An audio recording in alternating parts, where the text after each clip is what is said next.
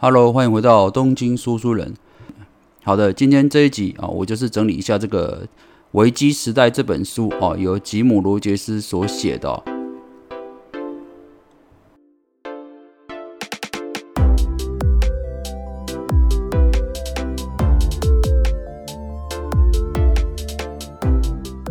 那在这个《危机时代》这本书里面哦。吉姆·罗杰斯开头一篇章就直接讲了，就是这个世界啊必然会出现超越啊当初雷曼兄弟危机的啊金融危机哦。那他举例啊，就是人类啊总是在不断的犯错，也就是历史都是一段在重演的。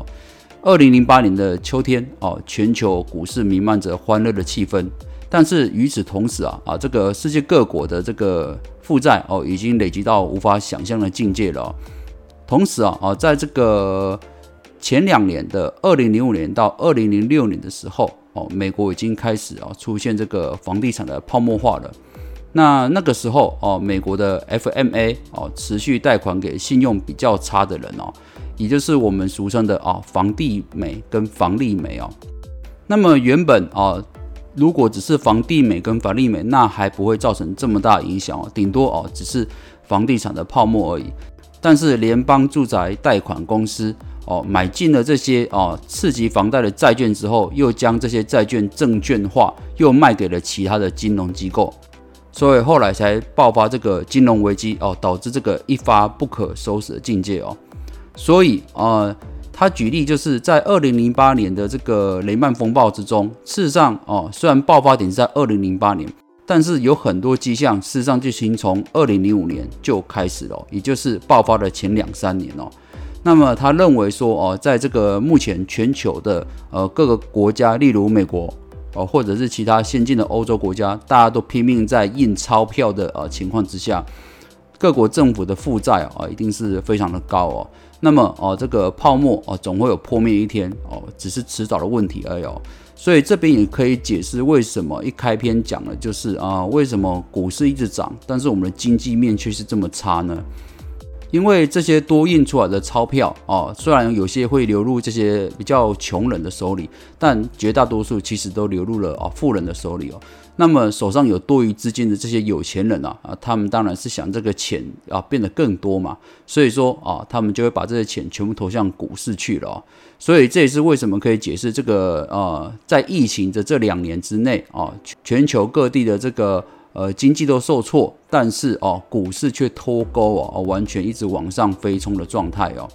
但是啊，所谓的宴会啊，总会有结束的一天哦。所以吉姆罗杰斯啊认为，在这两三年之间，一定会爆发一个他认为他这辈子还没有遇过的哦超大型的金融风暴哦，啊，要我们大家多小心哦。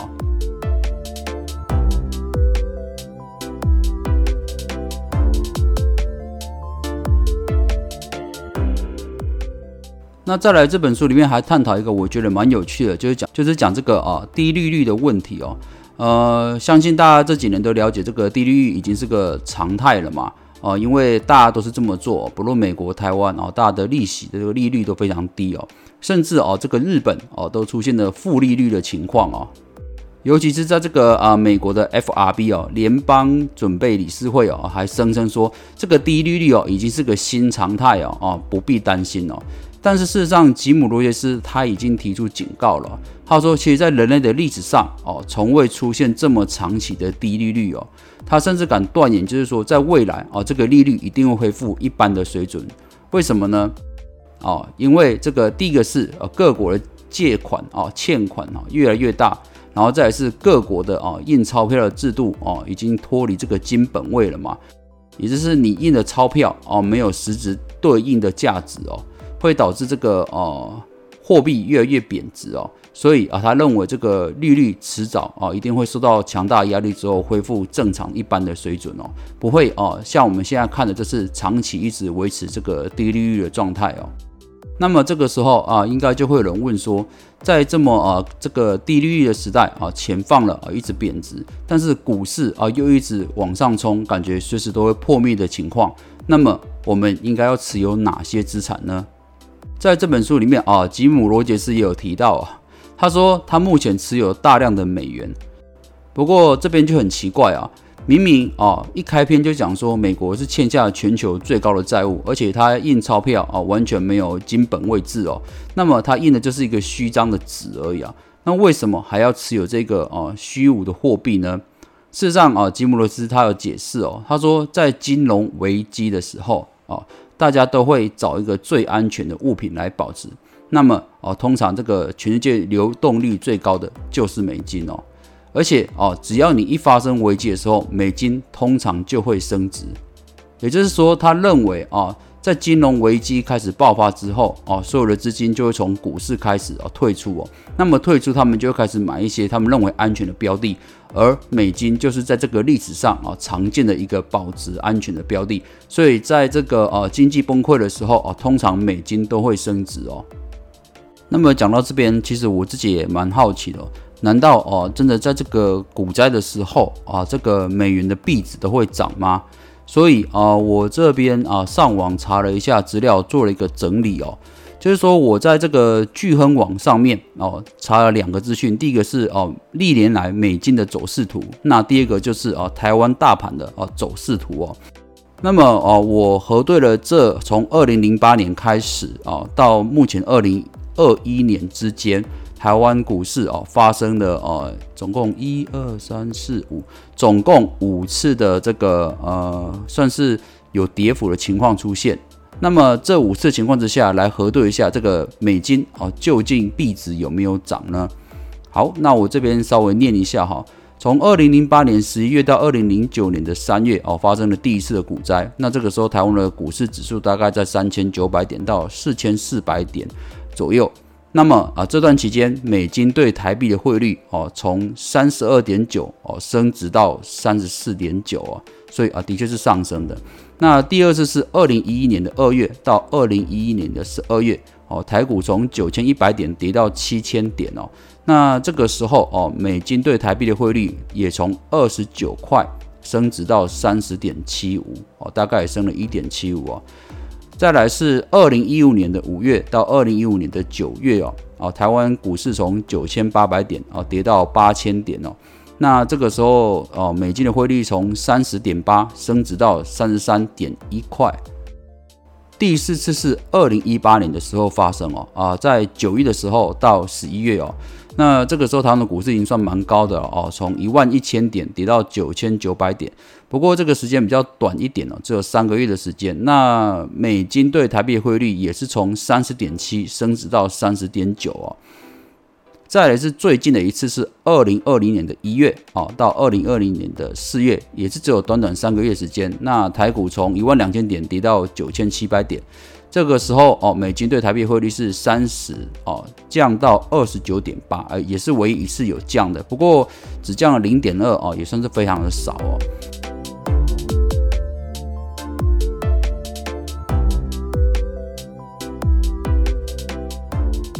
那么从这个呃我查询的资料来比较起来，就可以知道就是。台湾股市跟这个美金汇率哦呈现反比哦，也就是每次台湾股市跌的时候哦，美金的价值、美金的币值哦就真的会涨哦。所以吉姆罗伊斯讲的是没有错。那么，所以我会觉得哦，如果今天你是呃赚取美金哦外汇的公司或者是个人哦，如果你拥有很多美金的话，那你又在等股灾想进场的话，我认为哦，你可以在这个股灾的时候再把美金换汇回台币。不必啊，急着现在就换回来啊，因为到时候真的股灾发生的时候，美金的汇率一定比现在好很多。也就是哦，等股市下跌时啊，想进场时再用美金换汇回台币，这个时候哦，汇率也是最佳的。好了，那么回到啊《危机时代》这本书哈。再来是啊，吉姆罗杰斯也建议我们一般的投资人啊，如果你不是很专业的人的话，那你又想在这个投资市场有一定的投资报酬率的话，他也是建议啊，大家购买 ETF 啊这种指数型的基金或股票啊就可以了。当然这边我也想到啊，三大投资大师的另外一位巴菲特啊，也是讲过一样类似的话。巴菲特也是推荐哦，这个这个一般的投资人直接购买啊美国标普五百的指数型基金就可以了。那因为巴菲特在美国，他当然就是建议啊，就是美国的 ETF。所以啊，你看嘛，三大投资大师的其中两位哦，这个罗杰斯跟巴菲特都已经推荐这个 ETF 哦，所以我认为啊，如果是一般投资人的话，买 ETF 的确是相对简单，而且能够保持获利的一个方式哦。那当然，呃，吉姆·罗杰斯也谈到这个世界啊，这个未来将何去何从嘛？毕竟啊，如果你是一个投资大师，你必须能够了解未来世界的走向嘛。那我这边也分享了几个他一个我觉得不错的观点哦。第一个是哦，他认为脱欧之后啊，会让英国吃尽骨头，而且英国甚至在未来也有可能会解体哦。那当然，这边我就不详述了。这有兴趣的大家可以看它里面有特殊的见解哦。再来是啊，他认为这个一党独大也可以很繁荣哦。吉姆·罗杰斯哦啊，在书中他有讲，他认为啊，很多人会认为民主国家才是这个世界的正轨哦。但事实上，如果从历史上来看的话，有很多哦独裁的国家或君主国家也是非常的繁荣昌盛哦。他举例现在的俄罗斯啊，他说认为俄罗斯也是一个非常可以投资的一个国家，为什么呢？因为俄罗斯不像目前的欧美国家拼命的印钞票啊。事实上，俄罗斯的跟欧美比起来，它的负债比例偏低，而且俄罗斯也拥有哦庞大的天然资源哦，所以啊，他认为俄罗斯是一个蛮值得投资一个国家。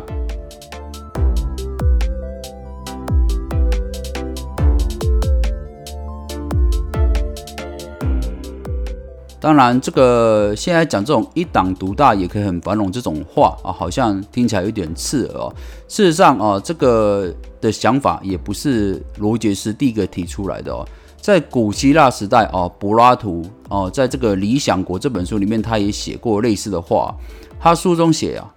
国家的政治体制会从独裁走向寡头政治，接着走向民主政治。再来进入混沌状态，最后回到独裁。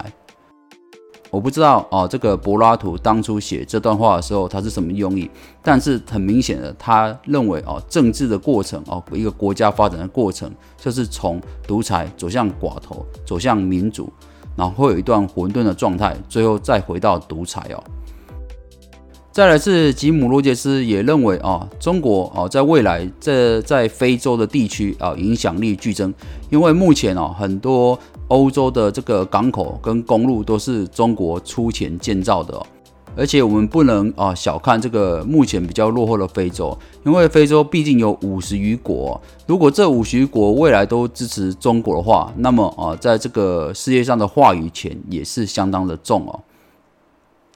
再来是呃，罗杰斯也谈到香港啊，他说香港啊，在这一两年的这激烈抗争之后，很可能会失去这个呃金融竞争的地位哦。那么金融中心很有可能会转到上海去。最后，我想分享这本书里面让我觉得呃说的特别好的地方，在于说吉姆罗杰斯一直强调哦，不论是自己哦，或者是对子女哦，我们都要培养出这个独立思考的能力哦。那么，什么叫做独立思考的能力呢？呃，也就是说，哦，他认为，哦，很多人，大部分的人都往往哦，不相信违反常识的观点或点子哦。为什么呢？因为啊，不论现在是电视哦，或者是网络哦，或者是你从报纸上哦，人收到的资讯都是被动的哦，收到消息而已哦。而且人就是有这个倾向哦，就是越多人讲的哦，三人成虎这个概念哦，就是很多人讲的，你就会认为是真的哦。那么，如果说你接收的电视或网络，或者是接收的资讯的管道啊，都是那几条固定的管道的话，那么啊，你可能就会有视野受限的困境哦。也就是说，如果你想啊培养这个独立思考能力，吉姆·罗杰斯举例他自己哦，他说他每天都阅读哦五国的报纸哦，然后再是他从一九七零年代开始就长期啊阅读这个《日经周刊》哦，也是日本出了一本杂志哦。那么为什么他会有这个习惯？是因为，呃，因为当初哦，二战的时候，呃，日本有偷袭珍珠港嘛，所以啊，美国事实上是非常讨厌日本的。吉姆·罗杰斯啊，小时候就被教导，日本就是那个邪恶的小帝国。但是事实上，当他开始阅读哦各世界各地的杂志跟报纸之后，他发现原来这只是哦美国媒体片面的宣导而已哦。他觉得，如果当初如果他只看美国的报纸、美国的杂志、美国的电视的时候，你就只会认为日本就是一个非常糟糕的国家。但当你看全世界资料之后，你就会发现，事实上他们这些报道都有失偏颇哦。所以他建议我们平常人哦，虽然我们很难啊一次阅读五国的报纸，但是我们可以从日常生活中开始做起哦。例如啊，我们不要只看一台的新闻，我们可以看多台不同的新闻。这个时候，你就会发现一件很有趣的事情啊，就是同一件事情，不同电视台它报道的角度哦完全不一样哦。有时候啊啊，同一个事件哦，有些电视台把它解释的非常正面哦，啊，有些电视台就把它讲的非常的负面哦。这个时候，你就可以了解啊，这个电视台它的立场到底是为了谁而说话哦。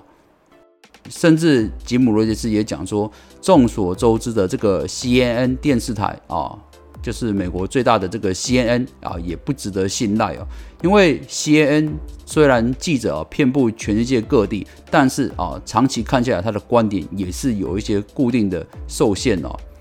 他会建议我们大家尽量在同一个事件上哦，用不同的平台和不同的媒体，你就可以看到不同的观点。那当你长期这样做的时候，你就可以培养出自己独立的思考能力哦。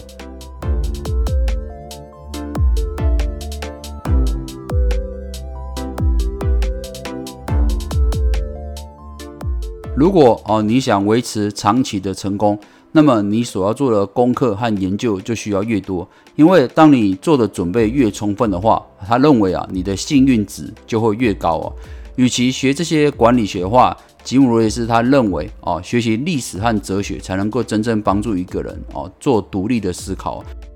因为，啊，他在不论他现在的演讲啦，或者是这本书里面，他一直反复强调，他喜欢去研究历史，是因为人性啊是不会变的哦。人类会犯的错哦，人类会做的蠢事，总是一再一再的发生哦。这跟种族啦，或跟时间点完全没有关系，就是人性就是会一直反复的犯一样的错。那么，当我们开始了解历史的本质的时候，你就可以知道未来人们会在做出同样的事情，那么你就可以做出正确的预测哦。所以，他也认为说，这个世界上的确是存在有运气这种事情，